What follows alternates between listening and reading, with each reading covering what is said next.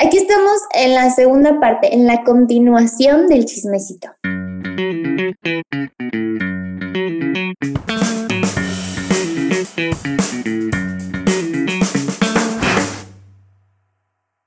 Nos quedamos con Fabi.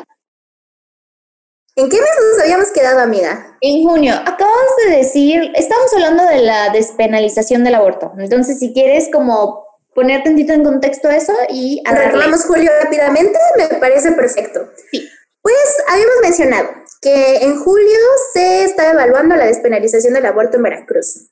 Así que desgraciadamente no pasó y se hizo una marcha en Veracruz y en el DF. Entonces, este, como les estaba contando, igual me puse a leer un poquito sobre la despenalización del aborto y le contaba a Andy que me causó mucho conflicto que en dos estados de la República, Guanajuato y Querétaro, o sea, todo está mal, ¿no? Que nada más tienen despenalizado el aborto en casos de violación, riesgo a la salud, este, muerte para la madre, uno que otro incluye también este, condiciones de defectos graves del feto, pero Guanajuato y Querétaro dijo, sin las madre todas, solo en casos de violación. Y lo peor, esto sí me causó mucho terror, amiga, que dije, no es cierto que esto está pasando. Por ahí leí un dato que decía que en los últimos ocho años, en Guanajuato, habían negado absolutamente todas las peticiones de víctimas de violación para el acceso al aborto. ¿Qué? O sea, pones la condición, primero, o sea, más pendeja, ¿no? Que dicen, no, no, no, a mí no me importa todo lo demás, solo si te violan te dejo abortar. Y luego, no las dejas abortar. O sea, ¿qué es esto?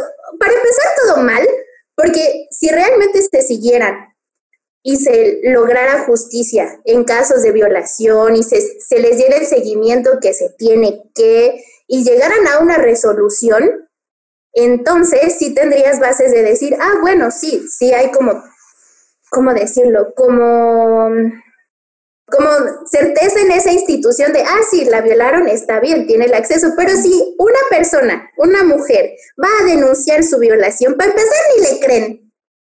Y entonces Claro. O sea, me parece la condición más tonta del mundo. No, y es que además también pensemos de, en otra cosa. Regresando al aborto.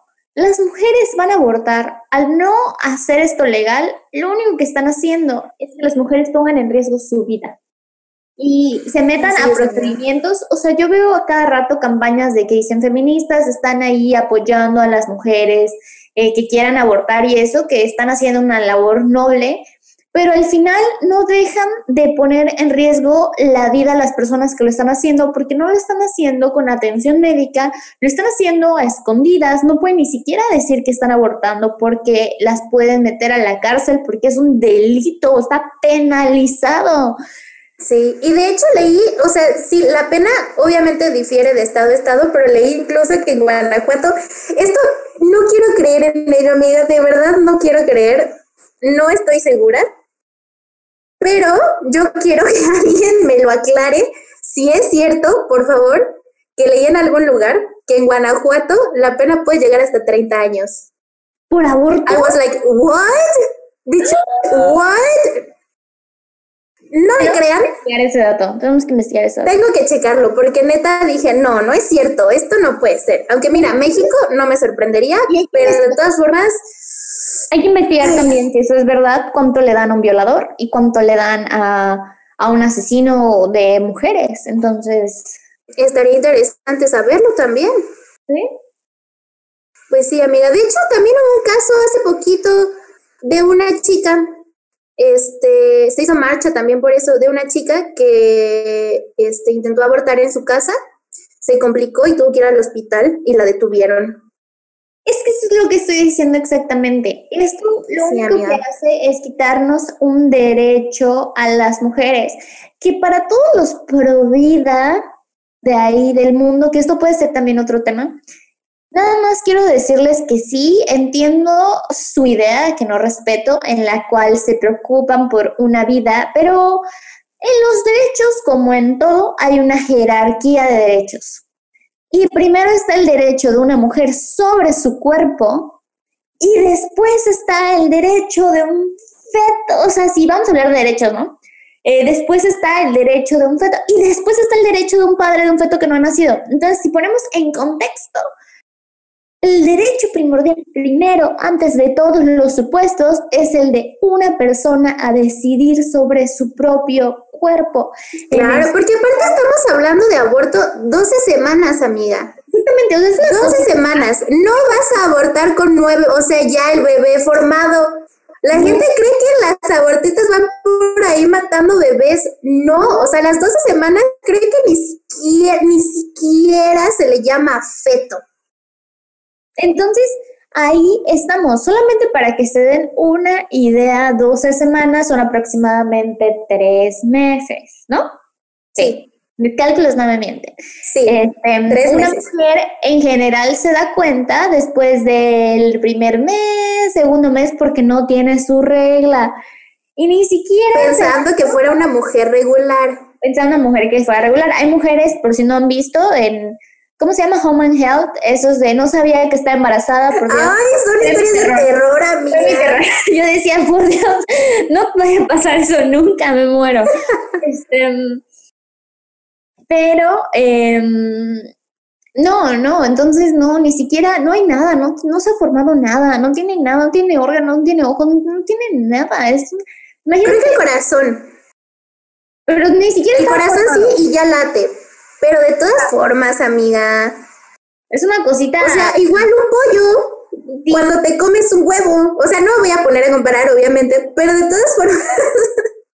Bueno, el caso es que, como sea, eh, las personas que están opinando respecto a cosas que no les incumben, para comenzar, debería haber una, si vamos a opinar, no creo que de aquí debe, esto ha sido un tema que he tenido con mi novio, fíjate, que podemos chismear luego, porque él alguna vez me dicho, como que de repente se pone a hacer preguntas entre curioso y no, yo no sé cuáles son sus verdaderas intenciones, no sé si son saber o ver qué me va a decir para ver cómo voy a reaccionar yo en la cual alguna vez estábamos hablando y pues él como hombre hablaba de que el derecho de paternidad, ¿no? Algo así. Y yo nada más le recordaba que primero yo creo, esta es una opinión súper personal, porque él no está de acuerdo conmigo en eso, que yo digo que si no tienes un útero y no puedes procrear, no deberías opinar sobre el aborto. Es- es- Yo estoy de acuerdo. esa es, esa es mi opinión, ¿no? Sí, estoy de acuerdo contigo, amiga. Entonces, ya podemos decir oficialmente que es opinión del podcast. Ajá, sí, Sí, si no tienes útero, no puedes opinar sobre el aborto. sí, listo. Porque ya empezando desde ahí, hablando antes de toda la, de los derechos y eso, es lo mismo. Ya empezando, por tu simple opinión, si no entras en esta categoría, sorry. O sea, ni opines, cállate. Listo. Continuemos. bueno, entonces, eso fue julio. Pasemos a agosto, ¿va? Va. Agosto, fíjate que también estuvo intenso, amiga. Porque mm, el día, el día 16 también se hizo, se hizo otra marcha. Es lo que te decía, amiga. Siento que leyendo noticias estuve leyendo marcha por tal cosa, marcha por tal otra, marcha por tal persona. Impresionante este año el número de marchas que ha habido.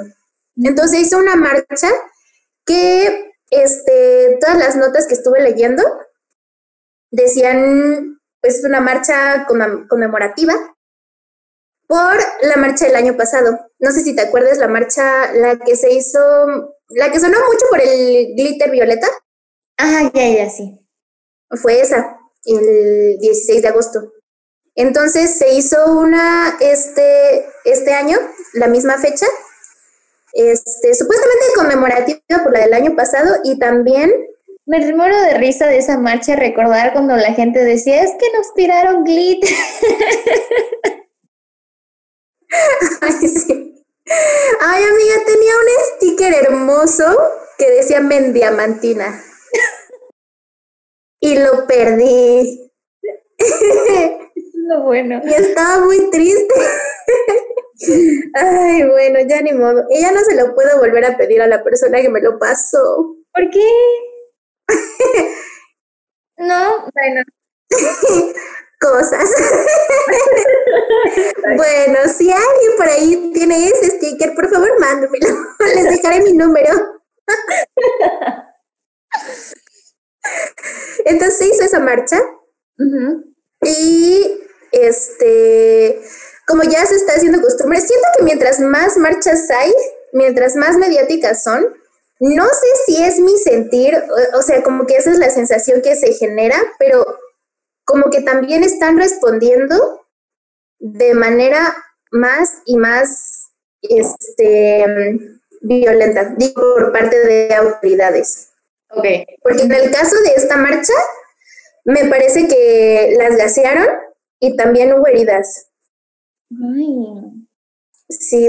Y luego, igual me parece que esa misma semana hubo, estuvo intensísima porque hubo como cuatro marchas en diferentes estados y todas por un caso diferente, amiga. Esa semana para el feminismo estuvo bien ruda, el feminismo en México, porque este, me parece que hubo una en Jalisco, este, hubo en Yucatán, ah, fue cuando pasó lo de esta chica Fernanda. Sí. Ajá, hubo este, una León, y la de León fue la que se puso amiga, igual hubo muchas heridas y este, o sea, el problema aquí es que si estás haciendo una marcha exigiendo justicia para violadores, para, o sea, respuestas para violencia de género, no puedes ir y golpear a las protestantes. O sea, ¿qué está pasando? Es como, ¿eh? ¿Ver? ¿Ver cómo sí tengo un punto? No, y ¿sabes qué? Yo me acuerdo que en Yucatán, no me acuerdo en qué mes, la verdad, hubo una intento de marcha. El caso es que antes de que existiera la protesta, detuvieron a las personas que para que no cometieran actos vandálicos. Entonces... Amiga, de eso no me enteré. ¿Qué es esto? lo voy a googlear y te lo voy a mandar. Una cosa que yo digo, ¿y dónde está el Estado de Derecho aquí? O sea, claro. Incluso si ya estás protestando, de todas formas no te pueden detener, amiga pues en este país nunca existió la justicia. La verdad es que los policías, como dicen, no nos cuidan. Entonces. No me cuidan, me cuidan mis amigas. Ah, que también justamente ese, ese hashtag se hizo muy, muy sonado por las. Por esa marcha de agosto y la del año pasado. Ok. La de la policía no me cuida. Así es, tristemente. Y así llegamos a septiembre, amiga. Y estamos en septiembre, qué rápido. Ya, pues te dije, como que sí traté de hacerlo muy juntito, muy rápido, como muy resumido. Yo me desbordé con mis noticias, pero bueno. Está bien, amiga, también era importante. y en septiembre, o sea, como que en septiembre sí me explayé un poquito más. Adelante. Porque también siento que estuvo muy intenso. Como que estos últimos dos meses, amiga, hubo otro boom. O sea, si ya había habido un boom desde el año pasado este, para movimientos y la lucha feminista, estos dos meses fueron una cosa bárbara. Primero empezamos desde el 3 de septiembre, o sea, el empezadito el mes, este, que fue cuando empezó todo el movimiento en la CNDH. Empezó cuando la madre de una víctima se amarró una silla por la falta de respuesta a su caso. Y poco después se fueron sumando ya otros familiares de víctimas y después llegaron colectivos feministas. Que ojo, esto no me consta, pero es que esto no me consta, pero lo voy a decir. Que dicen que esa mujer madre que se fue a amarrar fue la misma que sale en una foto arrodillada llorándole al presidente. ¿Cuentan? Uy, no estoy segura. No estoy segura, te digo, esto no me consta, pero eso decía Facebook, entonces. No sé, amiga. Pero bueno. Entonces, al día siguiente, este, cuando llegaron más personas, o sea, ya hablando de más familiares de víctimas y de colectivos feministas, el 4 fue que se hace la toma ya oficial de, la, de las instalaciones de la CNDH en Ciudad de México. Y después, más bien desde el 4 hasta el 11 o 12 de marzo, digo, de marzo, de septiembre, fueron tomando las sedes de varios estados. Que igual platicamos de eso la semana pasada. En la semana pasada me parece que eran como cuatro o cinco. y siguieron tomando simbólicamente sedes. Y luego también habíamos platicado de lo que sucedió en Estado de México, que tomaron una de las visitadurías y las desalojaron con una brutalidad tremenda. Y este, lo que ya no platicamos es que al día siguiente la incendiaron. No sabía. Sí, amiga, al día siguiente estuvo en Twitter, es como, fueron a tomar las instalaciones, luego las autoridades las desalojaron de una forma terrible, las tuvieron detenidas, las golpearon, las llevaron a otra delegación, o sea, todo mal. Todo mal, nadie sabía dónde estaban, nadie sabía a qué hora las iban a sacar, estuvo terrible. Y luego, como hubo mucha, mucha, mucha indignación, este, y estamos hablando de Estado de México, amiga, igual otro de los estados con más altos índices de feminicidio y aparte de inseguridad en general. Sí. Y al día siguiente fueron, tomaron instalaciones otra vez y las incendiaron.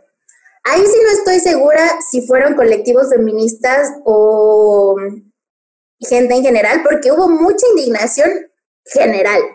Porque estuvo terrible. Entonces, de eso ya no habíamos platicado, porque creo que fue al día siguiente que, este, que grabamos. Y luego, Ahora sí llegamos a esta última semana, la mera semana del grito. El grito, el 15, cayó en miércoles. Y el, para el martes empezaron colectivas feministas. Creo que empezaron igual de las que tenían tomada la CNDH a este, organizar una tigrita. es una tigrita? Pues hicieron una movilización, este, igual como a modo de protesta, pues, o sea, un día antes del grito de independencia, más como para mm, protesta, pues contra el Estado feminicida, como de, no voy a celebrar tu grito de independencia porque todo está mal. Entonces vamos a hacer un día antes un evento en el que hagamos otras actividades y este y estuve leyendo así como sus este sus actividades. Estaban padres porque me parece que en algunas estuvieron hasta leyendo poesía o música y al final, o sea, sí. esto? Yo no me enteré de esto. ¿Cómo, amiga? Si empezó en la Ciudad de México y luego varios estados igual se sumaron a la tigrita. Pero es que siento que no le dan la suficiente difusión a este tipo de cosas. Porque de eso me enteré en Facebook, amiga, en las páginas de los colectivos, pero de eso no vi absolutamente ninguna noticia en las noticias por ejemplo. ¿Cómo? Y eso no lo ves en ningún otro lado, no puede ser. Y si no sigues a colectivos feministas, entonces no estás enterado. No puede ser. Exactamente, amiga. Está terrible. Y fíjate que pensé que en Puebla iban a hacer, este, pero luego pasó algo bien extraño. Porque supuestamente, según leí en los comunicados de los colectivos, es que tenían tomada la sede de la CNDH y empezaron a convocar, este, igual para hacer como movimiento y como no vino de ninguna persona ni organización como conocida, identificada, todas dijeron, ¿saben qué? Esto está muy raro, no salimos, no se va a hacer nada, este, no nos hacemos responsables, no vayan. Ok. Y de Puebla todas se zafaron y dijeron, no vayan, no estamos seguras de quién está llamando, así que no hay condiciones que garanticen nuestra seguridad. Mejor NEL. Pero así se hizo en varios estados. Wow. No, qué interesante. Y, estuve viendo videos de la de Ciudad de México, sí se juntó bastante gente. Wow. Igual siento que ahorita con todo esto de la Comisión de Derechos Humanos, como que mucha gente no estaba tan enterado de que, enterada de qué estaba pasando. Eh, como mencionó Fabi, todo empezó por una madre que se amarró una silla y de ahí muchos colectivos feministas y muchas mujeres se han ido sumando, regresando toda, toda esta indignación y falta de respuesta, porque mucha gente decía como, es que ¿por qué van a la Comisión de Derechos Humanos si no son las instituciones, que vayan a la policía, que vayan a... ¿Eso es? Todo eso se ha hecho, es lo que la gente no entiende todas esas cosas, ya se, hay papeleo, el, desgraciadamente. De las madres que estaban ahí, no es que llevan tres semanas en su proceso, llevan años, años en procesos, años, o sea, güey, ya están hartas. Exactamente. Obviamente. No, no, no. Y simplemente, eh, de verdad, hagan un ejercicio de pensamiento, traten de involucrarse más con sus conocidos o algo, y cuando vean que ocurre un acto, no lo pregunten inmediatamente porque es una falta de respeto, pero pregúntenle si cómo ha sido su proceso para que les cuenten de verdad lo largo y tedioso que es. En México el sistema judicial es demasiado burocrático. Eh, es muy desalentador. Desalentador. Recordemos también mucho este documental de eh, Presunto... Presunto culpable. Culpable, donde por primera vez siento que vimos la realidad así, tal cual nos la pusieron. ¿El sistema judicial mexicano? Que es horrible. Ahora imagínate no tener ni voz, ni voto, ni nada y que no crean lo que tú estás, lo que estás diciendo y lo que estás exigiendo. Y esperamos que nunca tengamos que ser esa persona que va a hacer una denuncia y nos digan, es que ¿cómo vas a comprobar que fuiste violada? O es que ¿cómo vas a comprobar que no te caíste y que te golpearon? O Pero, ay, algo le has de haber dicho. Entonces, evidentemente eso genera mucha impotencia y mucho enojo. Y eso es lo que se está haciendo ahorita. Es, es algo muy delicado porque, tristemente, si no se hace nada y si no hay una eh, participación ciudadana y los, las personas que tienen que tomar acción no toman acción, esto solamente va a empeorar.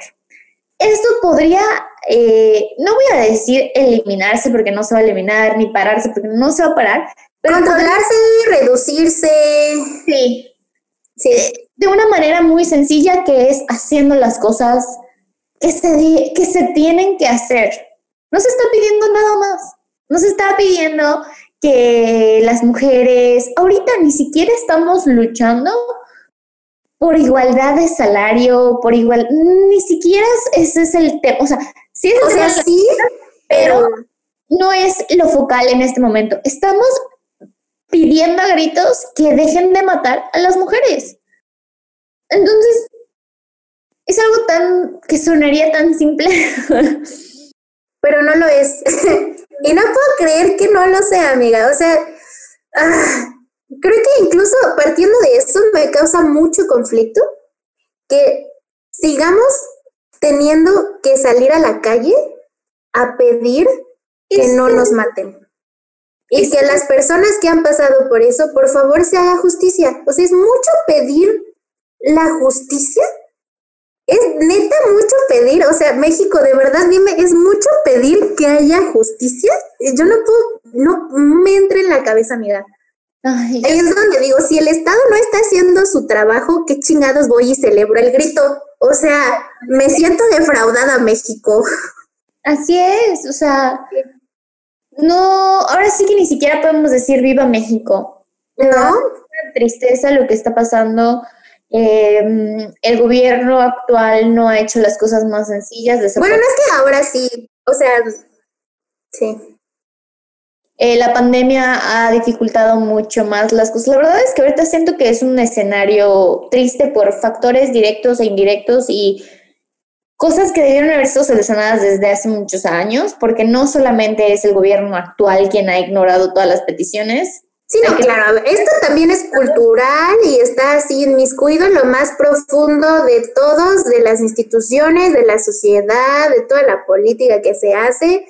En todos lados está y de ahí es de donde hay que sacarla, amiga. Claro, pero hablando un poquito de ahora de las cosas buenas que han salido de este movimiento, me gustaría leer eh, algo que le... También han salido bastantes cosas este año, amiga. Ha habido avances, no todo es malo. Que me gustaría leer algo que vi en Facebook de, se llama Bárbara Escaler, y decía, gracias a los movimientos feministas, tan solo este año en México tuvimos la ley Ingrid, la ley Olimpia, el registro de abusadores sexuales, amnistía a mujeres que abortaron, veto, músicos, veto a músicos misóginos como Johnny Scutia. Eh, no, no son vendetas ni linchamientos, son necesidades sociales y aplican a todas las mujeres, no solo a las feministas, aunque digan que no te representan, estas leyes nos amparan a todas. Entonces ya vemos que todas estas protestas, ah, porque también con los de la CNDH al final aceptaron, como dijimos la vez pasada, no sabemos si lo van a hacer o no, pero al menos dijeron que sí lo van a hacer. Y yo creo que ya se lo van a pensar más porque saben que las cosas pueden volverse a salir sí, claro. O sea, por lo menos ya van a ser como que intentan. Y quisiera creer. Y en eso a ver si resuelven tantito.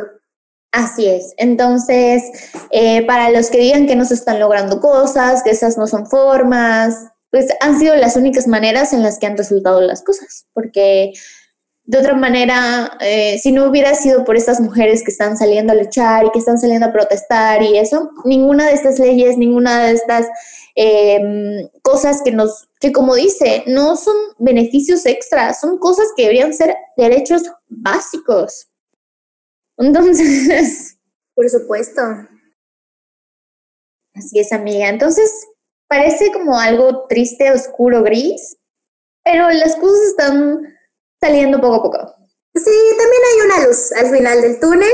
Ahí vamos, no hay que rendirnos, sabemos que es una lucha constante y que hay que resistir. Claro. Y ahí vamos. Y al final del día también eh, enfocarnos no solamente en estas cosas que se han logrado a nivel colectivo, sino todos los días nosotros ver y reconocer las diferencias que hemos logrado en nuestro entorno. Porque... Mm, sí, también. Yo quiero, o sea, me gusta mucho como... Em, cada vez que yo le digo algo a Luis de que dice algo. Luis eh, es mi novio, entonces hablo con él todos los días, porque también se lo digo a mi papá y se lo digo con quien hable, pero con él hablo absolutamente todos los días.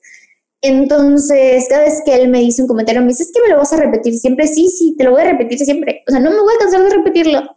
Entonces, van a quedar dos. O, o tú lo cambias o te aguantas que te lo voy a decir para siempre. Y siento que ese tipo de cosas hacen que empecemos a cambiar y a pensar en nuestras conductas y también hacer un ejercicio mental de nosotras mismas, eh, cambiar nuestras conductas, porque todos tenemos Sí, claro. Y siento que también eso, eso está padre, amiga, de repente voltear para atrás y decir, ay, no, sí ha habido un avance en mí, vamos bien. Sí, claro. Pero, por ejemplo, sí he notado varias cosas en mí que he tratado de ir cambiando y de repente al ver que ya me salen más naturales, o sea, más inconscientes, digo, ay, qué bueno, qué bien se siente.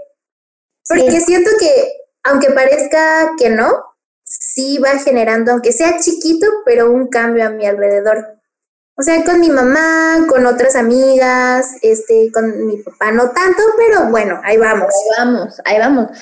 Yo siento que algo muy importante y algo que me encanta es que esto da un poco de miedo, pero creo que el feminismo, ahora no voy a decir que me ha arruinado, voy a decir algo que me ha dado, arruinado entre comillas. Eh, voy a decir algo que me ha dado que siento que cada vez que yo me siento más feminista, me siento más segura conmigo misma. Eh, me siento más segura de expresar lo que me inconforma, me siento más segura de las cosas que yo estoy haciendo, ya no me siento tan insegura como temerosa de, ay, es que no sé qué estoy haciendo, no, sí sé. Eso que tú me has hecho sentir que no sabía porque soy mujer y que mi voz no la debo expresar porque soy mujer, siento que me ha dado una voz y siento que todas las mujeres que empiezan a entrar en esto, empiezan a saber cómo ganan una seguridad. Y yo digo, wow, o sea, no hay nada más bonito que ver a una mujer segura de sí misma, fuerte, de verdad es, obsérvenlo con sus amigas, obsérvenlo con ustedes mismos, mismas y van a decir, wow, qué cosa tan impresionante, porque es ver cómo florece algo, no sé. Eso sí, amiga. ¿Sabes también lo que iba a decir? Pero también quería hacer una reflexión parecida de lo que me dejó este año el feminismo. Creo que lo sentí desde la marcha. Como que desde la marcha me abrió mucho los ojos y creció así en mí enorme el sentimiento de hermandad. Como que sí desarrollé, o sea, ya muy cañón la sororidad, de cierta manera. Porque es que fue impresionante, amiga. Yo jamás había sentido eso, pero el día de la marcha, de verdad se sentía así una colectividad que no había sentido en ninguna otra situación. Entonces, sí me hizo cambiar mucho como mi visión de cómo veo a otras mujeres, el trabajo de otras mujeres, este, las habilidades de otras mujeres y el cómo tratar también de reconocerlas a todas. Claro, porque todas... Entonces, sí, se me hace bien padre. Si pueden, vayan a marchas. Es Así es. experiencia, amiga. Toda una experiencia que te abre los ojos de una forma muy distinta. Y hasta una vez que vas, amiga, o sea, ya quieres, o sea, meterte con todo y escucharlas a todas. Esto iba a decir que es muy impresionante escuchar las historias porque, por ejemplo, yo no voy a negar que hablo desde mi privilegio, que siento que desde el propio machismo me ha ido bien. Siento que puedo decir que mm, dentro de todas las actitudes machistas que he vivido en mi vida, no se comparan con las de ciertas historias que uno llega a escuchar en estos movimientos, en estos momentos, que te hacen pensar que, que puedes ser tú que gracias a la vida o lo que quieras no eres tú, pero que vas a estar ahí. Y para las demás, me acuerdo mucho cuando pasó aquí, lo de Montreal, que fuimos a, pues, este movimiento simbólico, pasaban las personas y cada vez que se les quebraba, las mujeres a contar su historia, y cada vez que se les quebraba la voz, eh, escuchabas el grito, no estás sola, no estás sola. Y te juro que sentía que dije, jamás voy a estar sola en mi vida.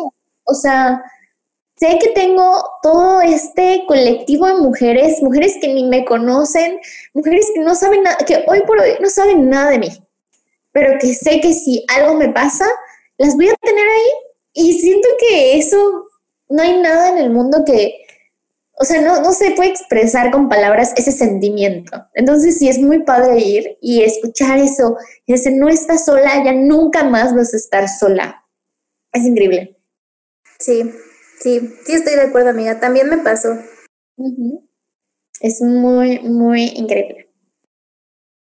Pero bueno, así vamos hasta septiembre. A ver si no hacemos un final de año donde peguemos nada más los últimos meses. Esperemos que las cosas mejoren y no empeoren. Esperemos. Vamos a ver cómo va ahorita que ya vaya como entrando la nueva normalidad, ya que se están como abriendo un poquito más las cosas.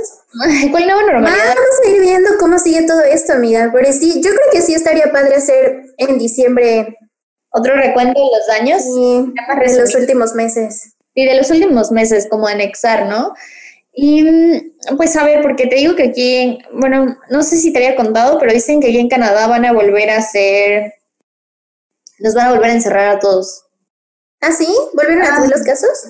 Sí, están volviendo a subir los casos. Ya es que como en todos los países que han habido segundas olas, pues parece... Aquí no sé si alguna vez terminó la primera ola. Yo también me pregunto. Todo mal, México, todo mal está pasando en México. Pero bueno, nada más para que... No sé, amiga, todo es muy surreal. Nunca había puesto a pensar lo surreal que es México. Es muy... Y no, y hasta dentro de México, bueno, no dentro de México, pero si lo pones en contexto con otros países de Latinoamérica, ¿por qué no? Eh, hay otros más surreales. o sea, Estoy segura, por ejemplo, yo cada vez que puedo, yo tuve la fortuna de ir a Cuba hace algunos años, muchos años, y cada vez que pienso digo, no hombre, o sea, esos, esos países, las cosas están todavía más difíciles. Sí, a mí sabes que me impresiona mucho, amiga, sobre todo pensando en los amigos colombianos que tenemos, lo mucho que se parecen los dos países. Sí. Incluso hablando políticamente, impresionante.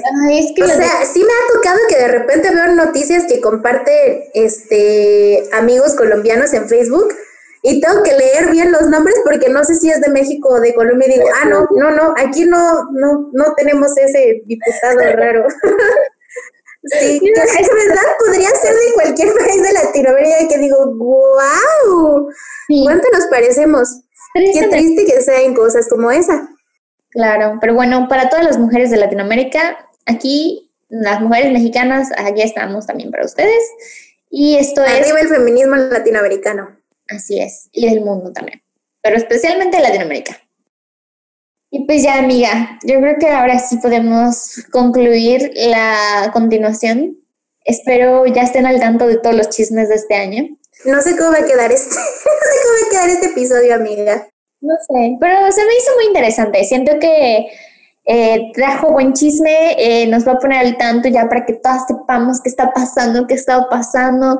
Eh, muchas noticias que no sabíamos, muchos números que no sabíamos. Muchas que sabíamos, pero ya olvidamos. ¿Sabes qué siento que me pasó cuando estaba leyendo todo eso y escuchándote también este, con las de los primeros meses?